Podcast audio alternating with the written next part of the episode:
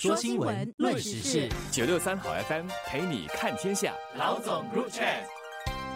你好，我是罗文艳，华文媒体集团营运总编辑。你好，我是吴欣迪，联合早报总编辑。新加坡移民与关卡局上星期四发文告说，新加坡和中国将从二月九号起落实三十天互免签证的安排。这项互免签证安排是在去年十二月七日，在第十九届的 JCBC，也就是新中双边合作联合委员会会议上宣布的。当时说的目标是要在二零二四年早些时候落实免签安排。从宣布到落实和生效，差不多是两个月的时间，算是相当快的了。从二月九号开始，中国签发的普通护照持有人在新加坡可以停留最多三十天，免办签证。至于此前已申请签证的人，当局是不会退还签证处理费的。此外，持有新加坡普通护照的人可以在中国停留不超过三十天，同样可免办签证。二月九号生效，正逢农历新年假期，新加坡人今年将从大年初一二月十号休假到年初三，也就是十二号；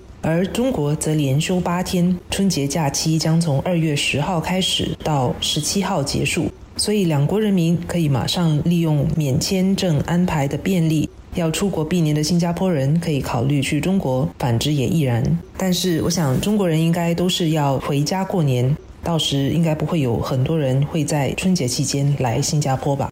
这个新中免签的安排从二月九号年除夕开始，确实是会给两国的人民过春节的一个好消息。由于新加坡的公民在这个之前呢，已经享有到中国旅游不超过两个星期就免签的便利，而从中国来的旅客呢，则没有这样的便利。所以这次新中免签的最新安排，相信对从中国来的旅客人数来说。是有更大的刺激的作用。至于会不会从农历新年开始就出现大批的中国游客，我同意文彦的看法，就是大概不会立刻就能够看到有显著的增加。但是随着航空公司它逐渐的增加它的班次，从中国来的旅客人数呢，应该会在下来的几个月稳步的增加，甚至可能会在年内呢就让中国重新成为樟宜机场的三大乘客市场之一。去年，即使中国才刚刚的开始全面的走出疫情的各种限制，开放了国门，中国也已经重新的成为了我国十大乘客市场之一，排名第六。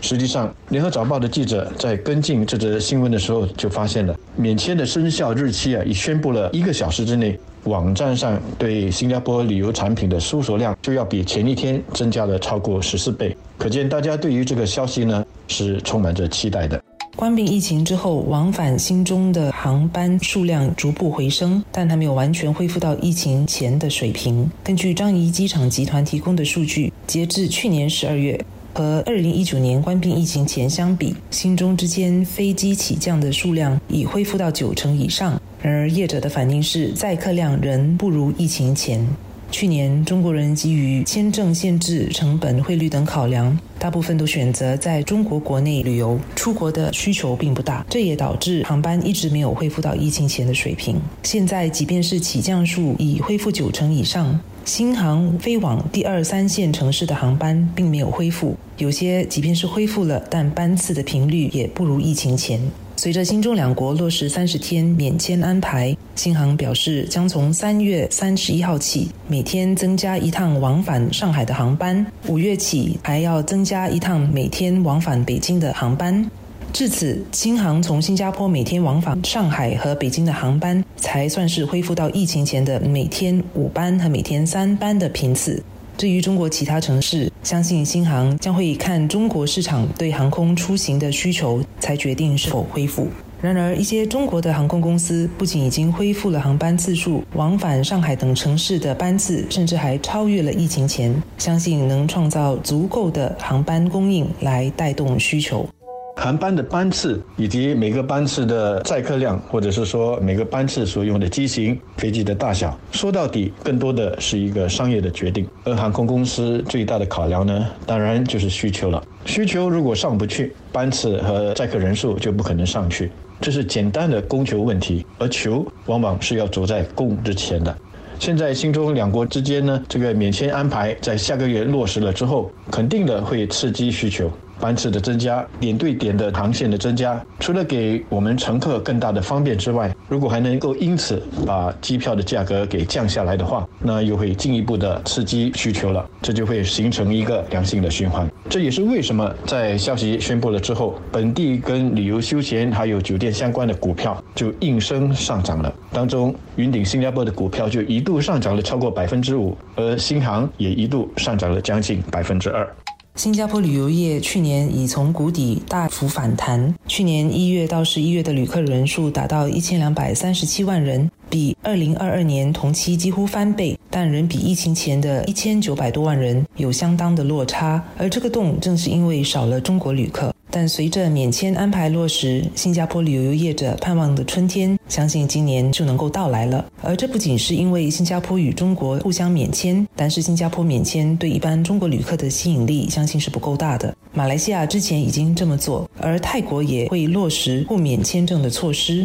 马来西亚与中国落实互免签证措施以来，到马来西亚旅游的中国旅客已经增加了四成。随着新加坡和泰国也将与中国实施免签证安排，新马泰的跨境旅游势必成为中国旅客的热门选项。旅游业者受访的时候说，三地的业者可以加强合作，实现互利共赢。比方说，新加坡樟宜机场已经有很多来自中国一线城市的航班，但二三线城市的联通还没有完全恢复。如果马来西亚的士乃机场能开拓二三线城市的航班，这对新加坡和柔佛州都有利。因为从柔佛入境的旅客也必然会到新加坡旅游，新中互免签证安排的影响要在农历新年见效，可能太早了一些。但如果新马泰与中国的免签政策措施能顺利落实，到了五月的中国劳动节长假，到访的中国旅客人次就有望能够大幅回升了。